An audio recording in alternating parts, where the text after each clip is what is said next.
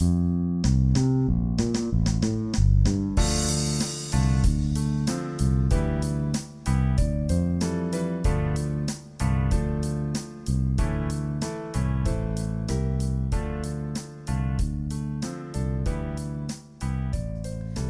Zuhörerinnen und Zuhörer, herzlich willkommen zu einer neuen Folge bezüglich Bildung. Hallo Flo. Hallo Sebo und hallo an die Zuhörerinnen und Zuhörer.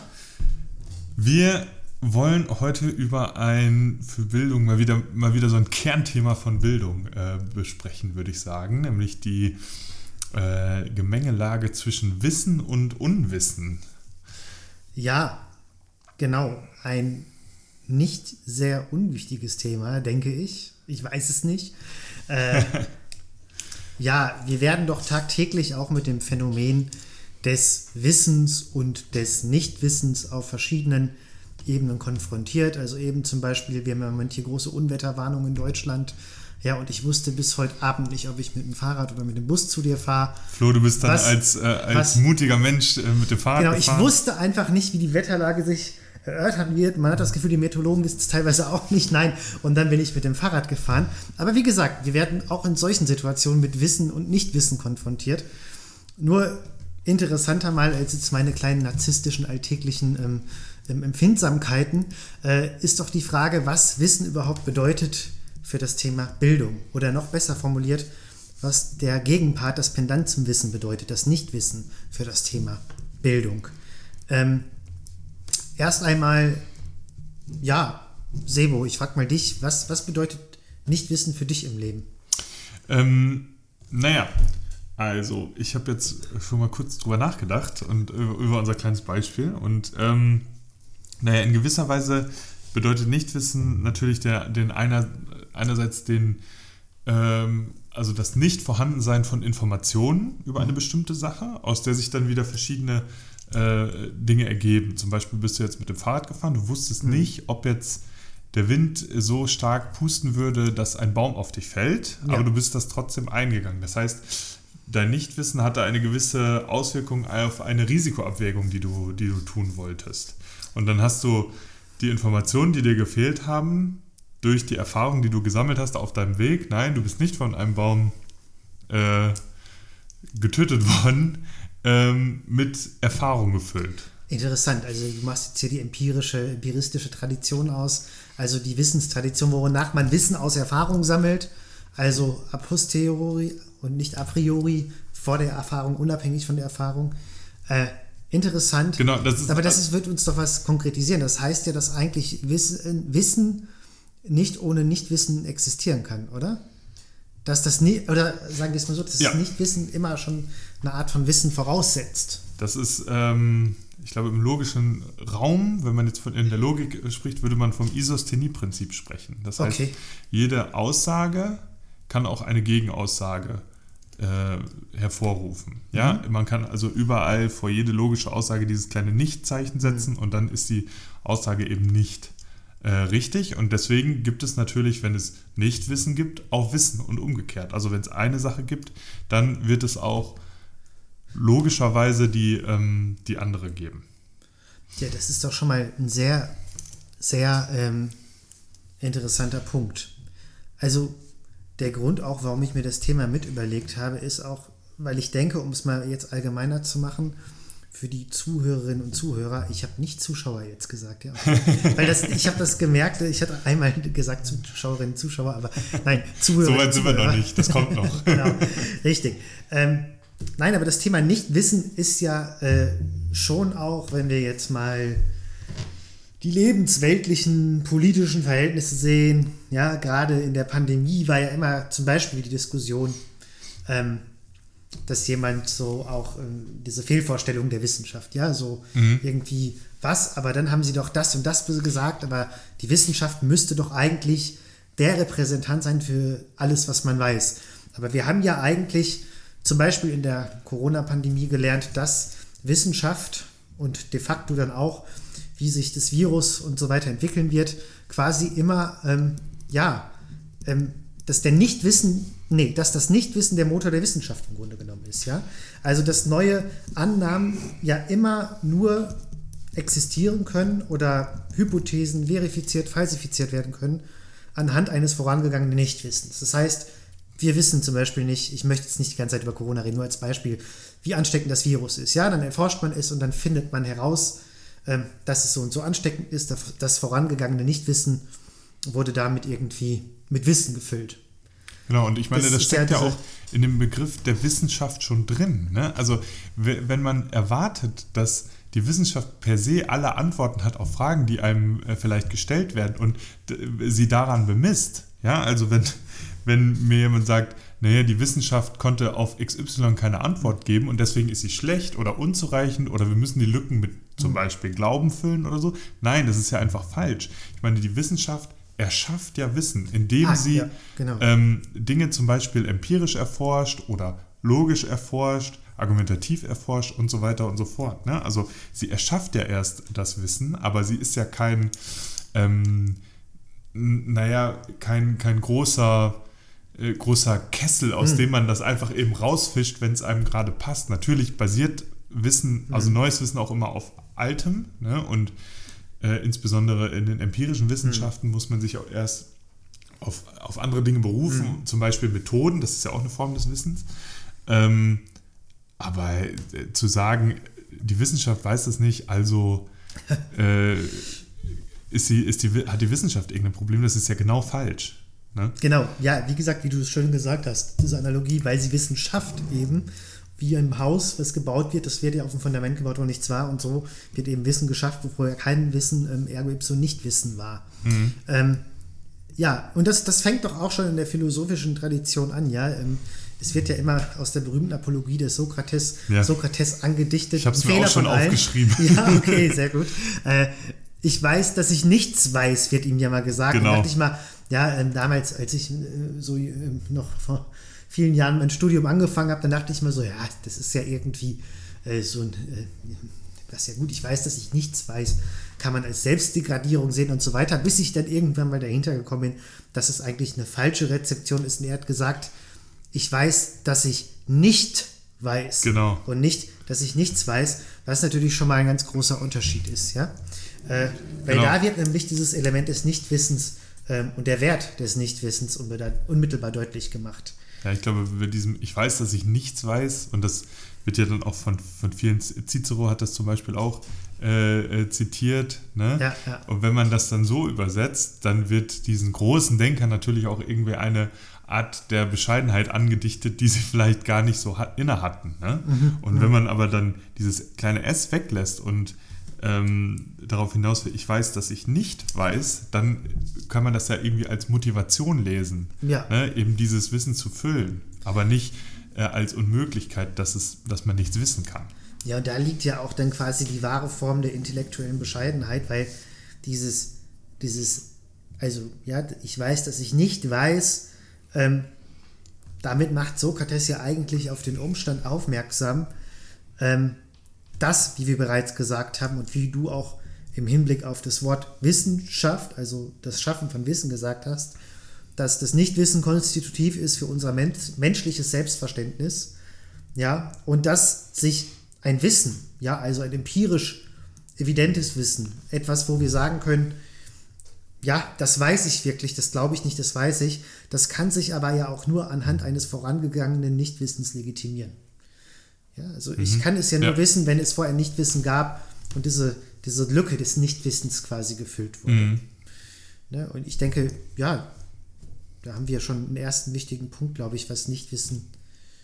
Genau, beziehungsweise was das, was das Nichtwissen dann eben auslöst äh, im Menschen. Ne? Und ich meine, das sind ja eigentlich, äh, das ist ja eigentlich, das Nichtwissen ist ja eigentlich ein Antrieb, der uns schon von der Kindheit an irgendwie beschäftigt. Ne? Kinder versuchen alles irgendwie sich durch ihre verschiedenen, zum Beispiel haptischen Möglichkeiten, alles zu erarbeiten. Ja? In einer mhm. bestimmten Stufe nehmen, nehmen die alles im Mund und so weiter. Ne? Das heißt, die, äh, die versuchen das irgendwie zu erfahren und damit vielleicht ihr, ihren Wissensdrang schon zu, zu stillen. Und dann, wenn sie sprechen können, dann, dann mhm. fragen sie immer alles nach bis zum, bis zum Ende und so weiter. Ne?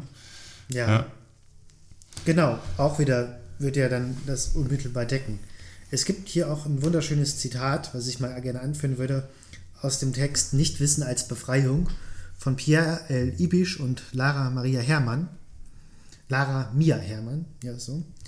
Und sie, ja, sagen mittlerweile sogar, dass es nicht nur in unserer Wissensgesellschaft eine Wissenskompetenz, sondern auch eine Kompetenz des Nichtwissens geben sollte. Was äh, meinen die denn damit? Genau, ich zitiere das jetzt erstmal. Äh, ich zitiere: Nichtwissenskompetenz ist weitaus mehr als die sokratische Erkenntnis, ich weiß, dass ich nicht weiß. Zum einen geht es um die unverzagte Bereitschaft, sich lernend zu entwickeln und dabei Nichtwissen in Wissen zu transformieren, aber dabei grundsätzlich die Existenz, Existenz vorhandener, schier unendlicher, mutmaßlich relevanter, aber nicht wissbarer Information anzuerkennen. Die Grenzen des Wissens. Zum anderen steht aber auch die Fähigkeit im Vordergrund, die Grenzen von Wissen und Erkenntnis bewusst auszuloten, Nichtwissen zu bewerten und in Entscheidungen aktiv einzubeziehen. Zitat Ende. Ja, ja? Ne, das ist ja, okay, da könnten wir jetzt wieder äh, an das Rheinauen-Beispiel anknüpfen. Also du bist ja. mit dem Fahrrad gefahren und ähm, du hättest natürlich nicht wissen können, wie die Gegebenheiten sind. Ne? Wann, wo, welche Windböe äh, kommt, welcher Ast vielleicht morsch ist. Das sind ja viel zu viele, es ist zu komplex. Es ist quasi, genau, ja. ne, die, die, der Zusammenhang ist ein, ein offenes System und das ist zu komplex, als dass du es hättest erfassen können, um dir, bevor du diese Entscheidung getroffen hast, mit dem Fahrrad zu fahren, mhm. ähm, genau alles zu wissen. Mhm. So. Das heißt, wir müssen auch manch, ne, das ist ja so eine Analogie dafür, wir müssen in das Nichtwissen hineinfahren mit dem Fahrrad. Aber ähm, was mich jetzt nochmal interessiert würde, Sie sprechen jetzt von den Grenzen des Wissens. Was kann man denn alles wissen? Ja, ähm, das ist natürlich ähm, eine jetzt eine etwas ähm, fiese Frage. Aber so, es ist natürlich, äh, ich würde es mal so sagen, ne? ich, ich würde die Frage beantworten mit etwas, worauf ich auch eingehen will, was du gerade eben gesagt hast. Du meintest, ich habe diese Situation nicht überblicken können. Ja, deswegen konnte ich nicht ähm, Verfügung über das gesamte Wissen haben, wird eine Orkanböe jetzt kommen, wirklich oder nicht. Ja, ich kann mich auf die meteorologischen äh, Daten in den Nachrichten verlassen, die ich heute Mittag gelesen habe. Aber ich kann mich nicht äh, im Endeffekt, ja, ähm, und vielleicht ist es das, vielleicht ähm, verlangt Wissen zwangsläufig immer ähm, eine Form der Komplexitätsreduktion. Ja. ja. Ähm, wir, wir leben in äh, ja, von Komplexität geprägten System in mhm. der Gesellschaft. Ähm, man könnte jetzt, weiß ich nicht, ähm, ob man das einbringen kann, so Luhmann-Systemtheorie auch in diesem Teilbereich. Nein, das lassen wir jetzt mal lieber. Aber so, ähm, wir leben. Wir sind, so. wir sind der Podcast der Diskurse, Flo. Wenn du, wenn du willst, feel free. Alles gut. Nein, ich, ich muss mal lernen, beim roten Faden zu bleiben. Also, ich möchte dir deine Frage beantworten. Ich glaube, das ist aber eine Teilantwort auf deine Frage, dass erstmal, wenn man fragt danach, was kann man wissen, dann kann man ähm, zumindest schon mal zumindest sagen, dass man ähm, dass es Dinge gibt, die man nicht weiß. Und das sind die, die quasi nicht A, nach dem Paradigma der Komplexitätsreduktion verfahren, das heißt konkret, ähm, die man nicht nach wissenschaftlicher Methodik, in welchem wissenschaftlichen Teilbereich auch immer, auf den kleinsten Wissensgehalt, den man erfahren möchte, reduzieren kann. Ja, also die kann man nicht wissen. Genau, und, und ich meine, ja, das, das wäre eine Möglichkeit, ja. Und dann gibt es natürlich. Gut, aber es gibt ja auch sowas wie persönliche Erfahrungen, die man macht und die man dann weiß, die aber nicht notwendigerweise wissenschaftlich nachvollziehbar äh, sind. Ne, wenn naja, sowas bei, bei Erfahrungen, da bin ich kritisch, weil Erfahrungen sind für mich auch oft subjektive Interpretationen von Dingen, die einem widerfahren sind, aber die Erfahrung an sich, ja, da, gibt, da kann man die objektive Seite sehen, wo ich als Außenstehender jetzt sehe, Sebo, ähm, Sebo ist mit dem Fahrrad hingefallen. Ja, mhm. Da kann ich von außen jetzt sagen, als Beobachter ähm, schon objektiv wahrscheinlich die Erfahrung, die ich gesehen habe, visuell, dass das dir passiert ist, ja. Aber wenn du jetzt von deiner Erfahrung berichtest, du bist mit dem Fahrrad gestürzt, ja, hat dir besonders wehgetan, du hast geflucht, dich geärgert, und du davon berichtest, dann, dann ist die Frage, wenn du Leuten davon berichtest, von diesem Erlebnis, ob es ein Wissen ist oder ob nicht auch die subjektive Komponente. Ähm, Aber okay, das ist jetzt nach, im Nachhinein, ne? aber ich meine, während des Moments habe ich ja zum Beispiel Schmerzen. ja, So, und ich weiß ja auch, dass ich diese Schmerzen habe. Und ich glaube, kein Mensch, der irgendwie bei Sinn wäre, würde sagen, dass wenn ich mir die, wenn ich mich mit dem Fahrrad hinlege und mir mein Bein aufschürfe, dass ich dann keine Schmerzen habe. DK würde jetzt. Nein, ich meine das nicht. Nein, okay, das ist so. Vielleicht wollte ich da auch drauf hinaus. Ach so, okay. Ja, wir sprechen uns nie ab mit unseren Vorbereitungen. So. Ja, ja. Alles gut. Wir haben, glaube ich, in irgendeiner Folge mal gesagt, dass es im Vorgespräch haben wir besprochen und so. Nein, nein, das ist alles improvisiert. naja, aber weißt du, in dem Moment, genau, in dem Moment weiß ich ja, dass ich Schmerzen habe. Und gleichzeitig, klar, man kann Schmerzen äh, empirisch untersuchen. Man kann äh, untersuchen, was im Gehirn vorgeht, welche vielleicht, ich weiß jetzt auch nicht, wie das funktioniert, Hormone ausgeschüttet werden oder, äh, oder sowas, die Schmerz hervorrufen, welche Impulse im Gehirn funktionieren. Gleichzeitig kann man auch, ähm, ich sag mal jetzt, empirisch oder, oder psychologisch nachfragen, Ja. ähm, wie hat es sich angefühlt, als du die Ja. Schmerzen hattest? Wie würdest du die Schmerzen auf einer Skala bewerten? Es gibt ja auch diese Schmerzskala, Ja. äh, die, ich, ich weiß jetzt den Namen leider nicht, die irgendwie mal aufgestellt wurde. Aber das alles ist ja keine wirkliche wissenschaftliche Untersuchung des Schmerzes, den ich in dem Moment, wenn ich mich mit dem Fahrrad oder nach kurz nachdem ich mich mit dem Fahrrad hingelegt habe, empfinde, oder? Nee, das, das wäre keine Reproduktion. Genau, das ist. Äh, Ja, Schau, ich habe dann. ein Nee, bisschen- aber das war, deswegen, also deswegen meine ich ja, vielleicht, also äh, ich finde, wenn wir von Wissen sprechen, sollten wir das nicht zu sehr auf dieses Wissenschaftliche Hm, äh, verengen. ja. Ähm, gleichzeitig, äh, ne, also, äh, sondern auch so ein gewisses, äh, vielleicht festhalten, dass man ein gewisses Empfinden auch als Wissen darstellen kann. Ja.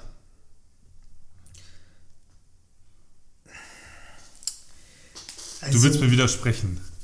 Ja, ich weiß nur nicht in welcher Form. ja, Ähm, das, das ich weiß es nicht. auch. Ja, ja, ja, Also ich klar, aber ich meine, ähm, wir genau. arbeiten ja auch gerade gegen unser eigenes äh, Nichtwissen, ne? Ja, also ich, ich meine, ich finde es gefährlich persönlich, wenn man in diese, aus einer rein prinzipiellen Ebene, in diese Ströme gerät, Empfindungen sind Wissen. Ja, das ist jetzt Ja, das, dann, dann sind wir ganz schnell in einer Gesellschaft, wo man sagt, ich fühle mich so und so, Ja. und ich weiß es von daher.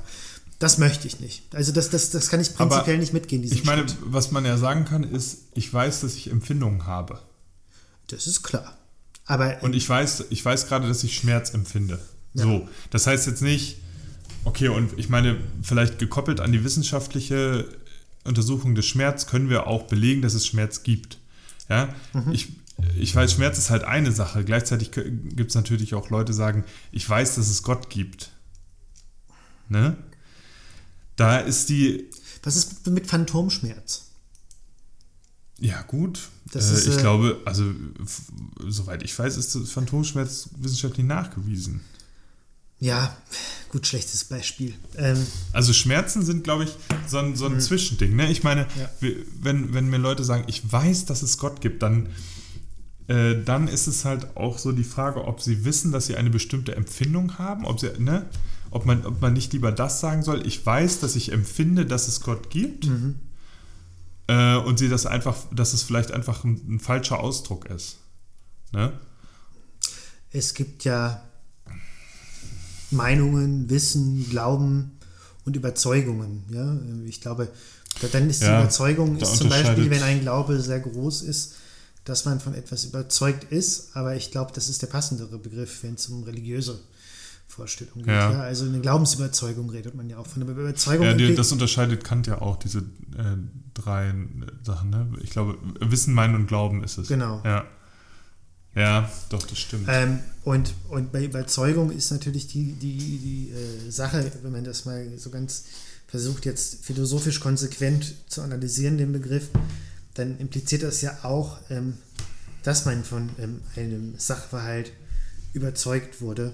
Ergo, dass man damit, ähm, dass man quasi da ähm, Gut, gelernt hat, diesen Gegenstand anzunehmen. Ja. Was aber auch ähm, auf einen Prozess hinweist, Mhm. ein Ringen, dass man diesen Gegenstand von mir aus diese metaphysische, göttliche äh, Entität ich, anerkennt. Aber, äh, sagt, das kann ich auch, das ist schon länger her, dass ich mich damit beschäftigt habe, aber sagt er nicht auch, dass, dass man äh, von Meinungen überzeugt werden kann, aber Wissen war nochmal irgendwie anders. Ich habe es jetzt leider nicht, ah, das hätte ich jetzt mal mir nochmal vorher angucken ich sagen, sollen. Ich habe jetzt auch länger nicht mehr Kant gelesen. ich ganz weiß es auch nicht.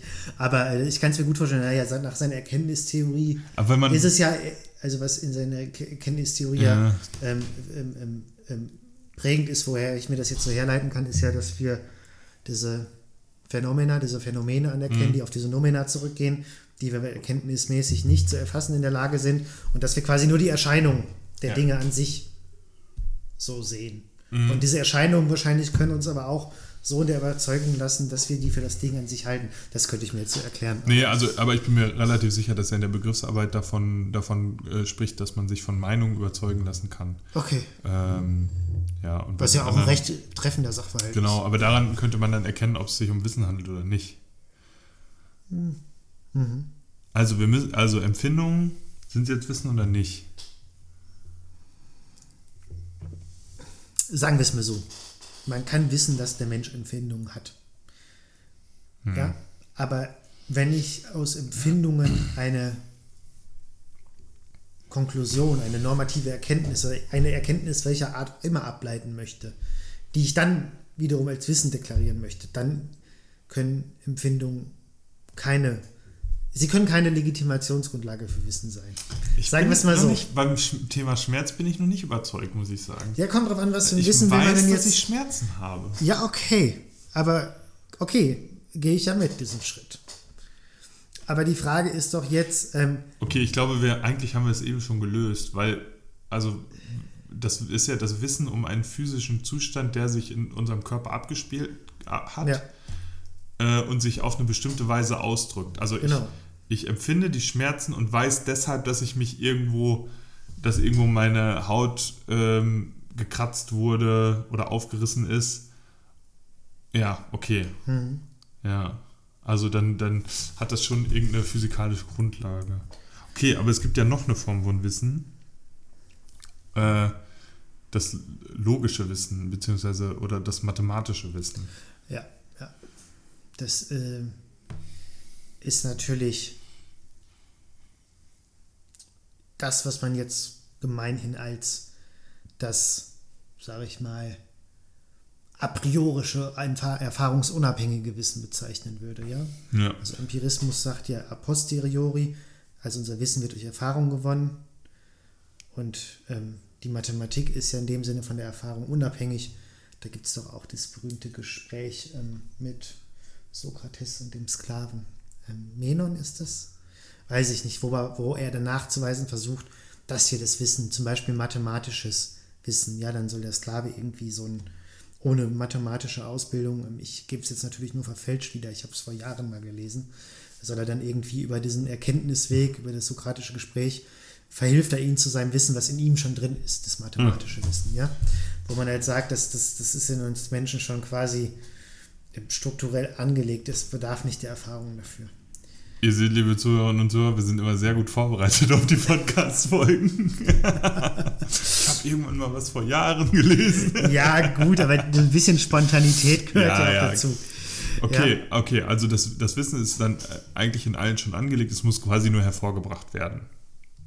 Genau, aber ich meine, es gibt ja, es gibt ja verschiedene Wiss, äh, Wissensbereiche. Zum Beispiel Jetzt, jetzt muss ich natürlich damit kurz nerven, weil es mein Promotionsthema wieder ist, John Stuart Mill. Let's er schreibt in seiner Logik zum Beispiel, wenn er ähm, die Grundlagen der gesellschaftlichen, also der Sozialwissenschaft machen will, er, er fühlt, er, also grob gesehen gehört er in die Tradition des britischen Empirismus, also dass er, also dass er glaubt, dass man Wissen durch Erfahrung erlangt. Und er macht da so, er übernimmt irgendwann in dem sechsten Teil seiner Logik, in dem zweiten Teil seiner Logik gegen Ende den Versuch, das Prinzip des gesellschaftlichen Fortschritts mit Hilfe erkenntnistheoretischer Methodik ähm, zu ergründen. Und er sagt, das ist natürlich jetzt völlig unterkomplex ähm, vereinfacht dargestellt, aber da gibt es zwei wichtige Prinzipien. Er sagt, A, gibt es für alltägliche Phänomene ja das Verfahren der enumerativen Induktion. Das heißt, wir gehen vom Einzelnen aus Allgemeine. Wir haben Beobachtungen, wir beobachten verschiedene Phänomene und deswegen enumerativ, wenn die mit einer gewissen Häufigkeit vorkommen, dann können wir da voraus schließen, dass es so ist. Ja? Äh, das ist, äh, glaube ich, da gibt es auch das berühmte Beispiel mit Karl Popper mit diesen weißen Schwänen und irgendwann kommt dann ein schwarzer Schwan und der ähm, falsifiziert dann die Hypothese von alle Schwäne sind weiß. So, ne? Und das ist so quasi auch enumerative Induktion, kann man schon sagen, diese Falsifikation.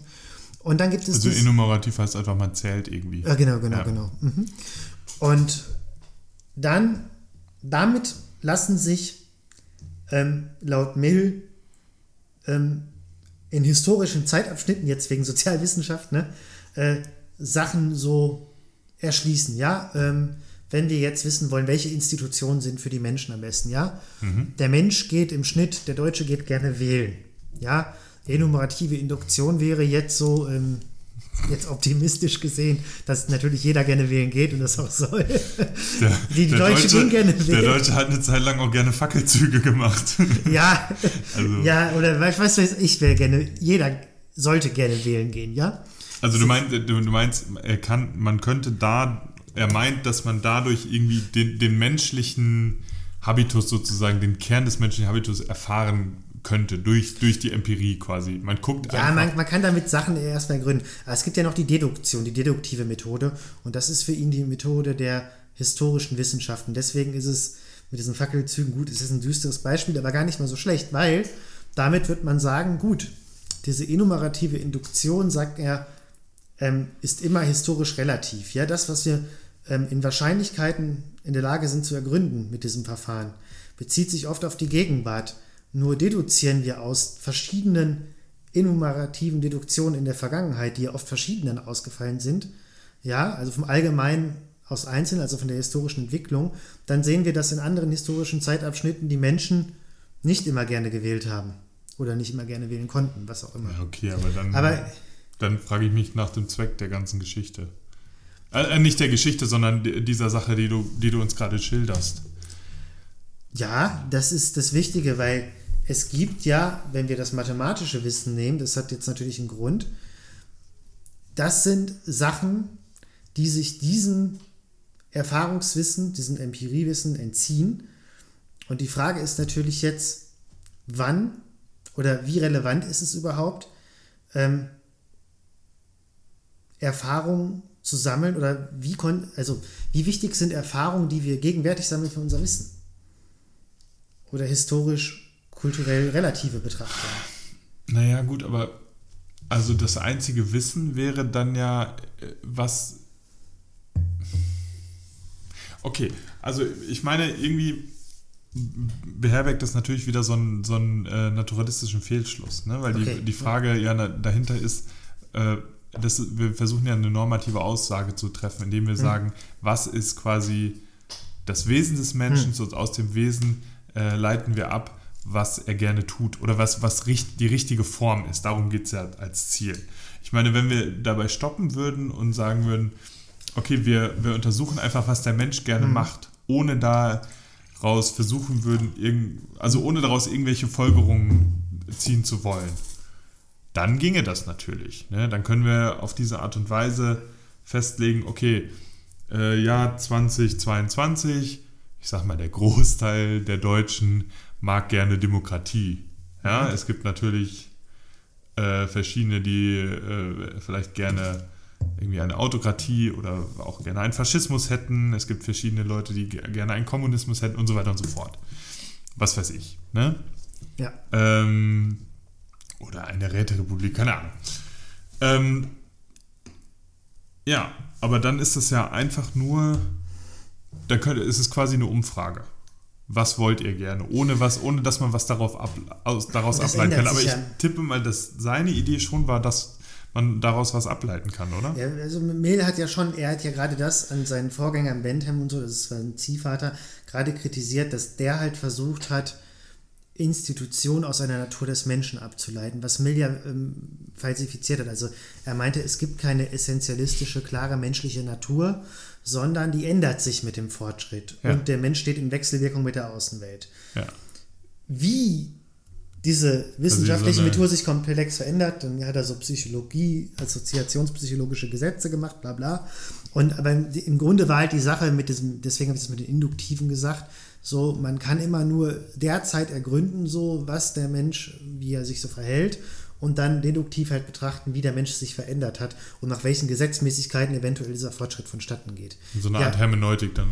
Oder? Ja, ja, wobei war vielleicht auch ein bisschen läppsch von mir, das jetzt einzubringen, weil Nee, wieso? irgendwie dachte ich so, ich wollte eigentlich das Induktions-Deduktionsprinzip machen. Ja, ja. Ne? Ähm, äh, aber man muss auch sagen, die Logik von Mill ist halt auch zwei dicke Brocken jetzt das so einzuwerfen. Das ist halt auch nicht das leichteste. Naja, aber das, also ja. ich meine, das ist ja, äh, das ist ja völlig legitim, ne? dass Ja. wir auf diese Art auch Wissen generieren können, dass wir das induktiv äh, generieren können und dann deduktiv auch. Ähm, ich weiß nicht, würden wir dann von Wissen generieren können? Ja, schon sprechen. Ja, so Schlussfolgern, was man aus diesem Erfahrungswissen halt gesammelt hat, dann daraus Schlussfolgern. Ja. Also vom Allgemeinen aufs Einzelne. ja. Also wir machen Erfahrungen, induktiv gewonnen, ja, und aus den Erfahrungen versuchen wir dann Konklusionen zu ziehen. ja, eine, Theorie zu erstellen. Genau. Ja. Dafür ist die Deduktion richtig. Also die Das Menschen ist ja haben. das, was, was, was, was fälschlicherweise immer ähm, Sherlock Holmes gesagt hat, dass er, er sagt ja immer deduce, ne? also äh, deduziere, aber eigentlich macht er, stellt er ja immer eine Theorie auf, indem er sich verschiedene Einzelfakten anguckt.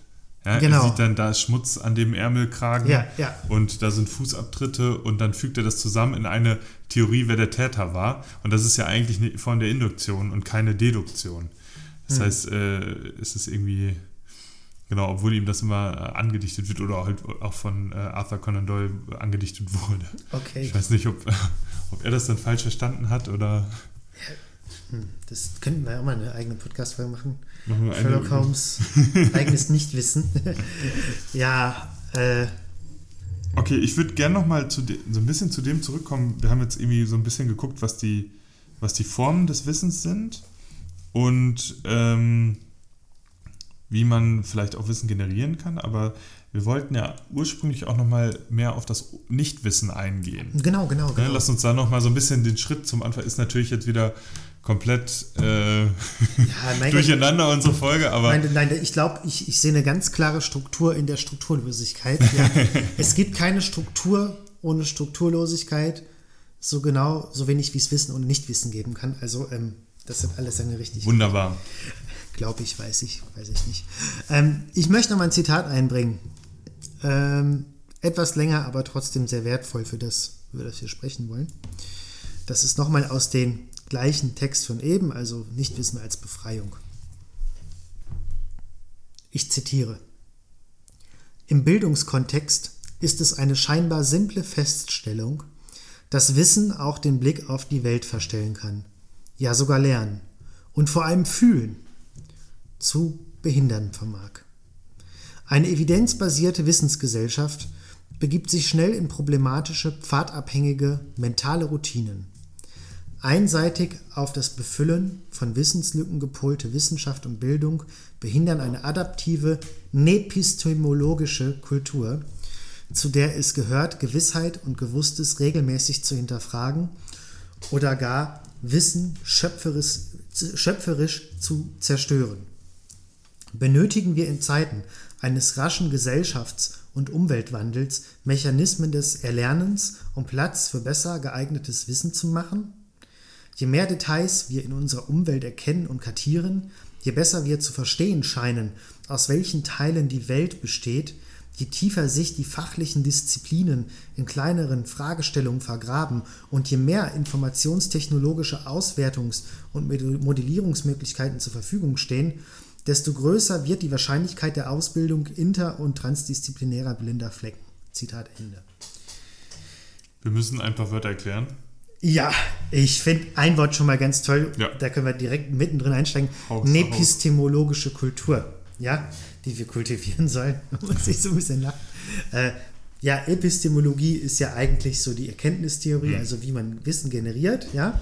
Und die Nepistemologie ist halt jetzt die Negation davon, also das Gegenteil, dass wir eine Kultur des Nichtwissens äh, befördern, wofür die Autoren sich da an dieser Stelle an der zitierten stark machen, ja.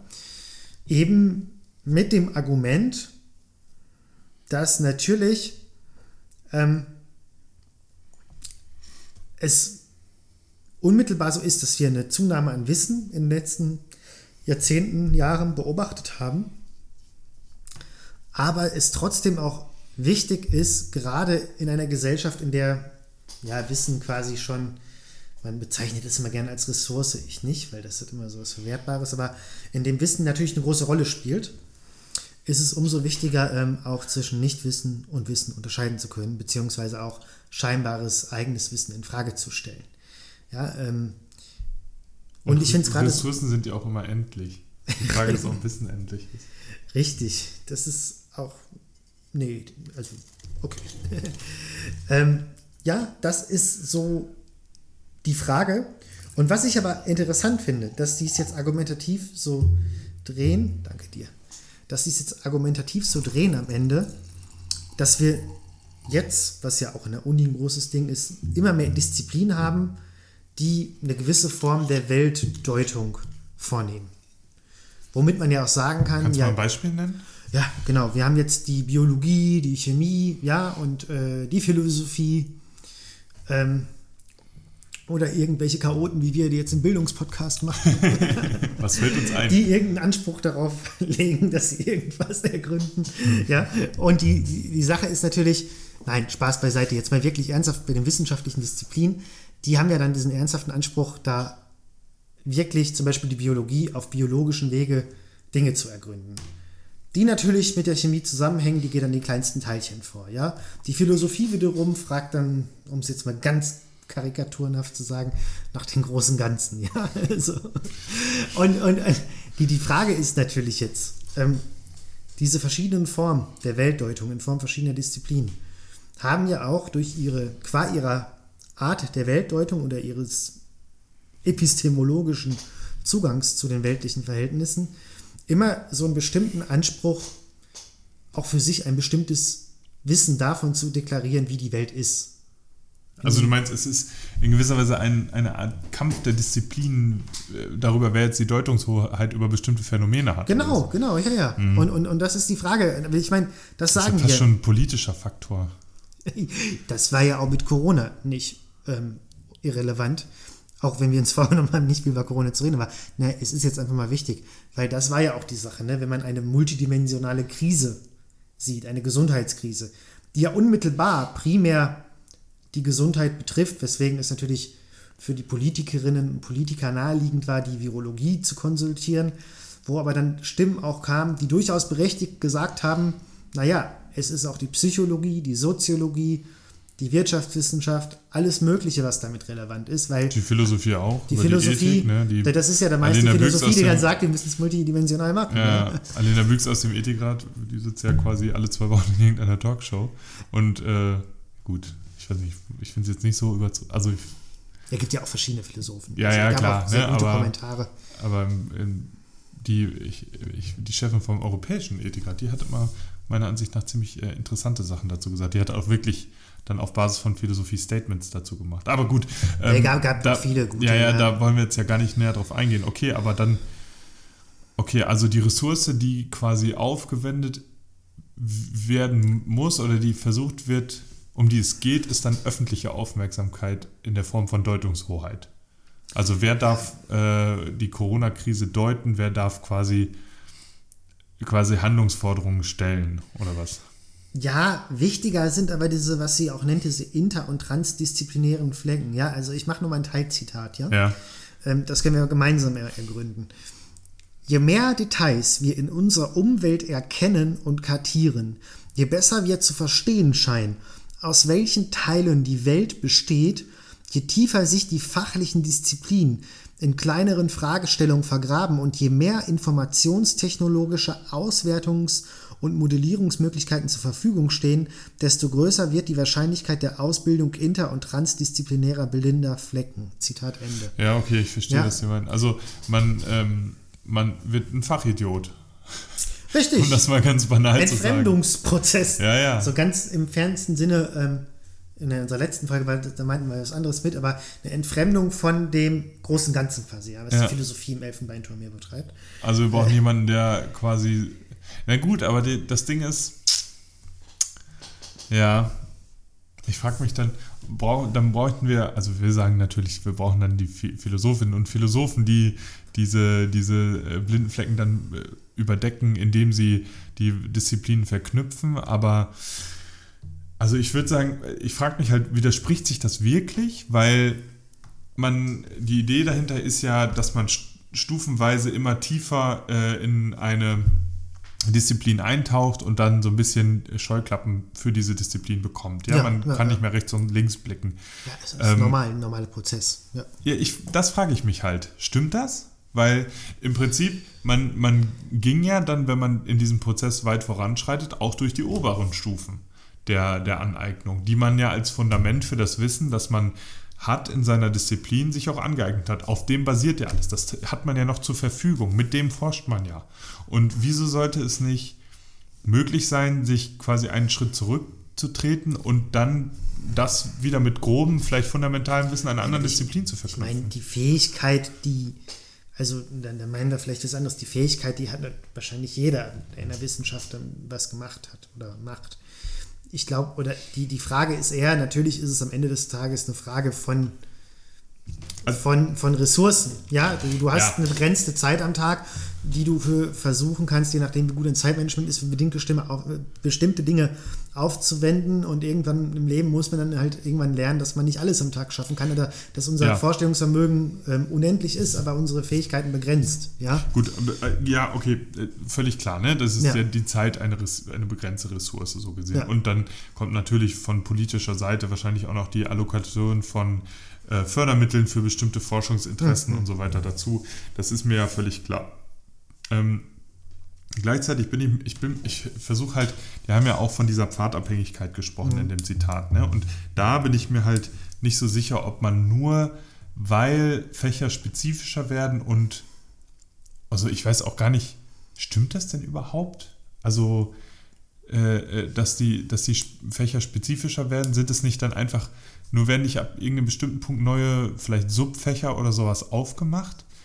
Ähm, naja, einerseits das wäre eine Frage, dann wird das Wissen wirklich so viel spezifischer. Oder ja, und, und, und äh, ist es wirklich notwendigerweise so, dass man dann zum Fachidioten wird, wenn man äh, tief in die Materie einer Sache einsteigt? Nein, oder kommt man dann quasi, geht man durchs Rabbit Hole durch, wie bei Alice im Wunderland und kommt auf der anderen Seite wieder raus und, und äh, sieht dann wieder das große Feld, weißt du? Ich glaube, diese letzte Frage, die kann man ganz empirisch beantworten, oder weiß ich nicht.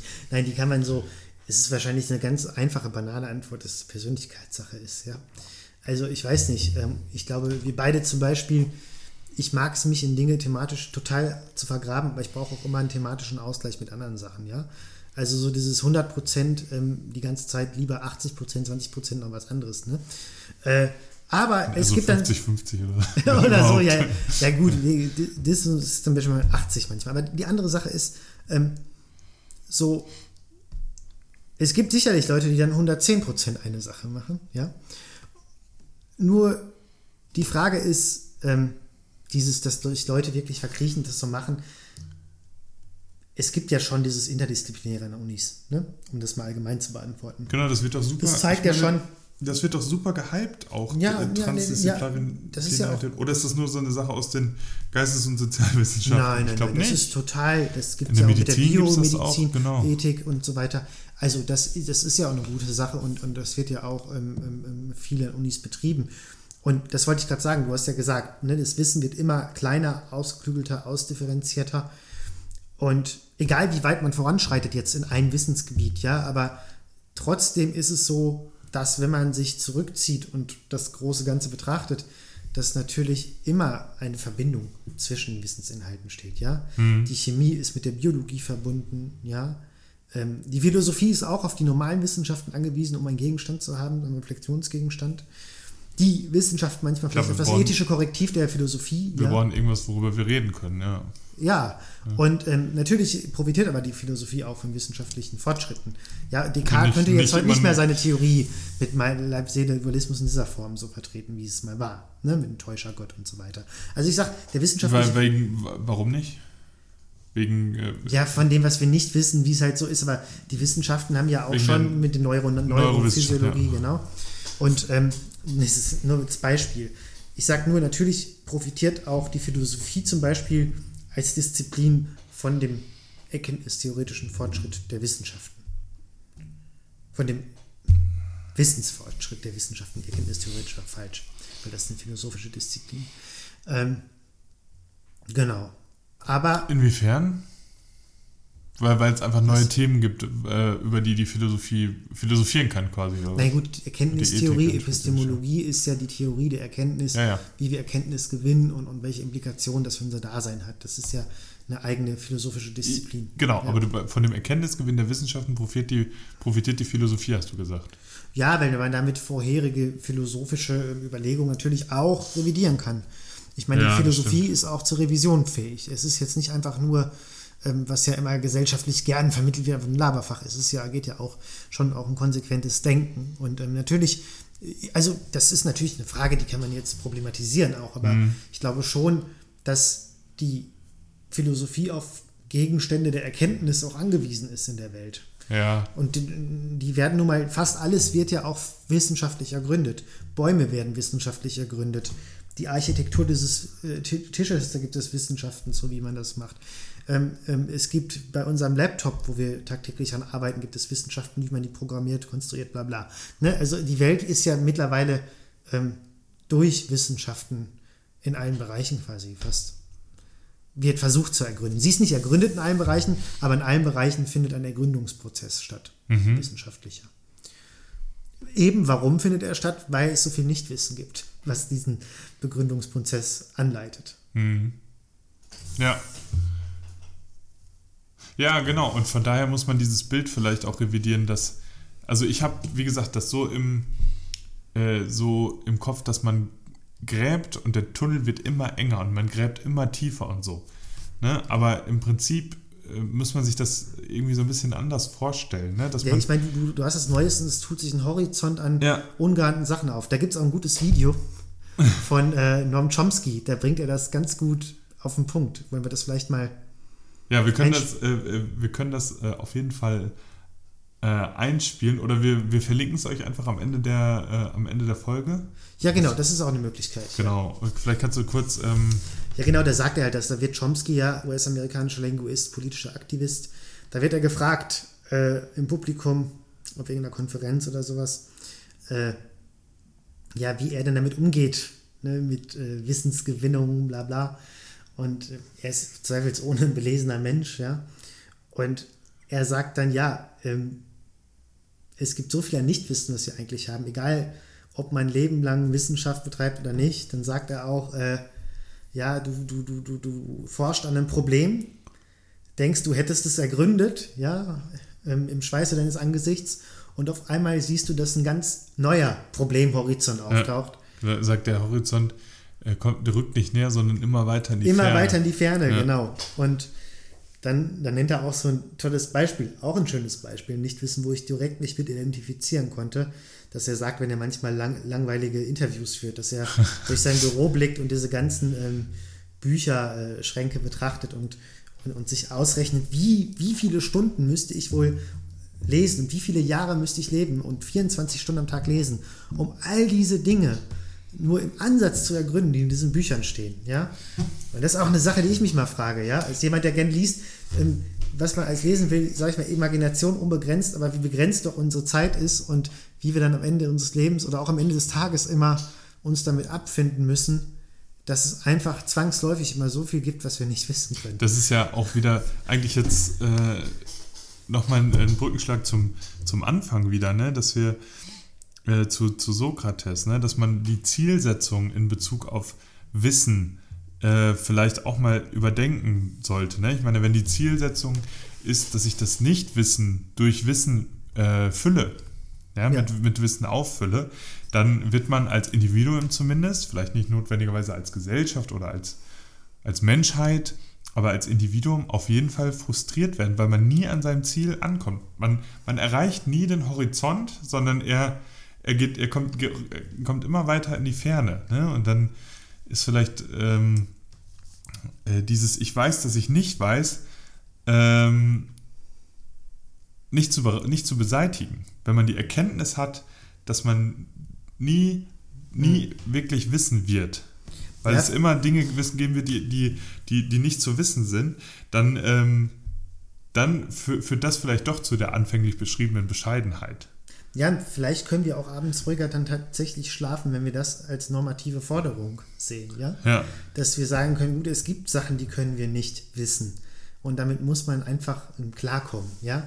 Denn, denn das soll nicht den Drang töten nach Wissen Genau, das, das wollte ich gerade sagen, das, ja. Also äh, wie, inwieweit kann uns das denn dann, dann noch motivieren? Dann muss, gilt ja wirklich dieser, dieser äh, Kalenderspruch, dass das Weg ist, äh, der Weg ist das Ziel.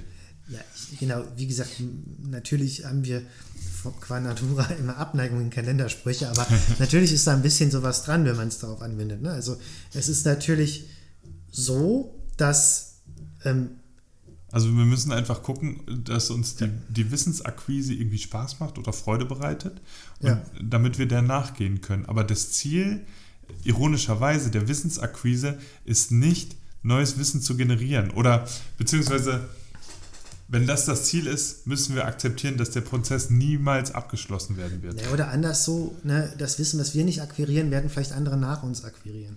Also diese, oder, ne, diese andere Problemstellung, die wir jetzt nicht erörtern können, weil wir die suspendieren müssten aus unserem Wissensdrang, weil wir ein anderes Wissen ergründen möchten. Ne, muss ja nicht immer ein Fachbereich sein, kann ja was anderes sein, wo du denkst, ah, ne, ich studiere jetzt das und das, habe das und das studiert boah, ich würde aber immer gerne Psychologie machen, das interessiert mich auch, bla bla bla. Okay, okay. Ja, und, und dann, es muss ja auch gar kein Studium sein. Nein, nein, oder, sagen, oder lass jetzt lesen. Aber, ja. aber lass, lass mich mal ein Beispiel sagen. Ich kann jetzt sagen, ich will lernen, einen Stuhl zu bauen. Mhm. So, da zimmer ich mir irgendwas zusammen, ne? paar Nägel, bisschen Holz mhm. äh, und so weiter. Vielleicht auf den ersten Blick nicht ganz äh, so wunderbar. Dann kann ich einen, dann habe ich einen Stuhl gebaut, aber ähm, da könnten welcher theoretisch fertig.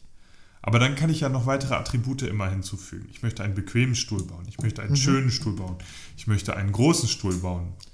Ja, ja, und da öffnet sich dann ja dieser, das ist ja dann diese, äh, diese Verfachlichung, die wir eben beschrieben haben, ne? dass man das immer weiter spezifiziert. Mhm. Und dann kann ich noch weitere Attribute hinzufügen. Ich möchte einen großen, schönen Stuhl bauen.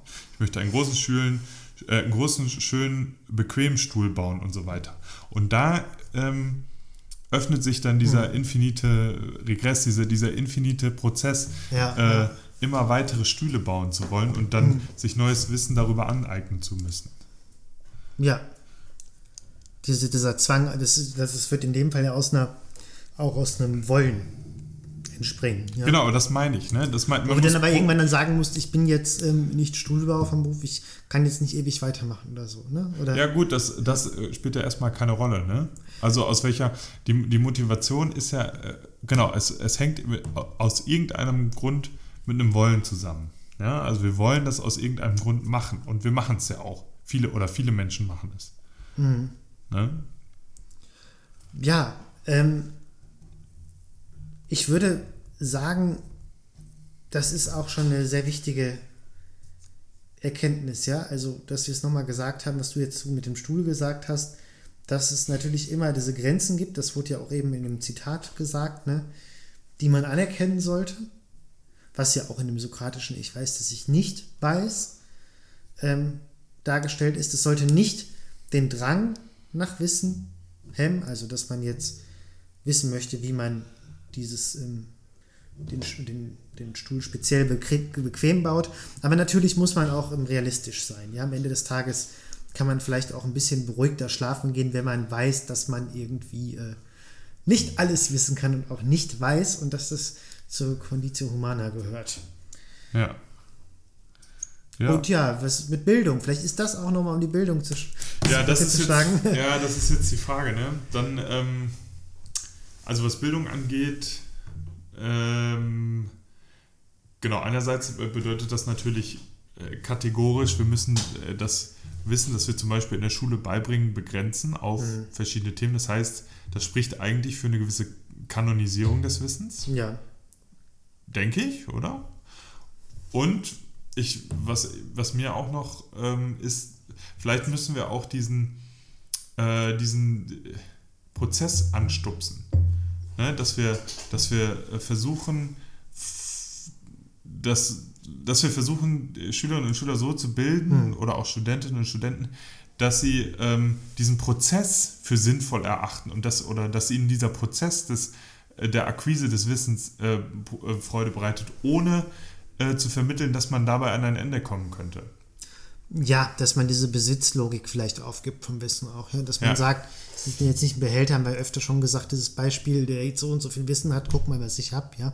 Sondern dass man diesen Weg, ähm, der Weg ist das Ziel, was du gesagt hast, das ist vielleicht auch schon, wenn man die Brücke zur Bildung schlagen will, passend. Ja, also dem, dass dieser Prozess der Wissensaneignung wichtig ist. Klar, was das Wissen mit mir macht, Humboldt, was ich mit der Außenwelt mache, aber ganz wichtig, und das würde ich nochmal sagen, ähm, dieses Ich weiß, dass ich nicht weiß, diese, Aner diese Anerkennung des Nichtwissens, dass das auch ähm, wichtig ist in einem Bildungsprozess.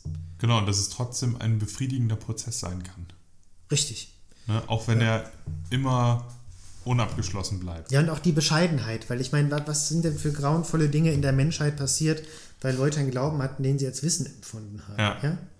Ja, ich meine, damit ist diese Bescheidenheit direkt gegeben, wenn ich sage, ich weiß, dass ich auch nicht weiß, ja. Es mögen Überzeugungen sein, dass ich ein großer Staatsmann bin, dass ich eine religiöse Überzeugung habe, welche Überzeugung auch immer. Aufgrund von Überzeugungen, wo die Leute dachten, dass man wissen, sind die schlimmsten Dinge auf der Ja, ja. Welt passiert. Ich glaube, wenn man diese sokratische Haltung hat, diese Erkenntnis, ich weiß, dass ich als Mensch nicht weiß und nicht immer wissen kann, damit ist schon viel Wind aus den Segeln genommen. Und das genau, das, das, das suggeriert dann ja auch Offenheit. Ne? Genau. Was, wie ich eben noch kurz gelesen habe in einem Zeitungsartikel, auch quasi die Definition von Intelligenz ist. Ne? Also Was ja auch die Alena Büchs gesagt hat, Revisionsoffenheit. Integrant.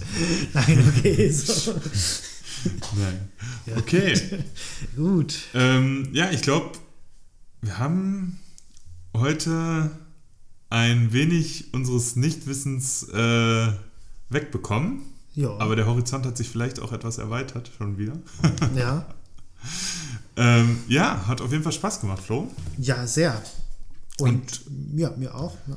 Ja, und dann schauen wir äh, mal, was wir beim nächsten Mal, äh, worüber wir beim nächsten Mal etwas nicht wissen oder vielleicht vorgeben zu wissen. Jetzt ent- entlarve uns hier nicht. Danke fürs Zuhören, Genau. liebe Zuhörerinnen und Zuhörer, und fürs Durchhalten. Ja, Äh, genau. Ja, Danke euch ähm, und macht's gut. bis bald. Ciao. Tschö.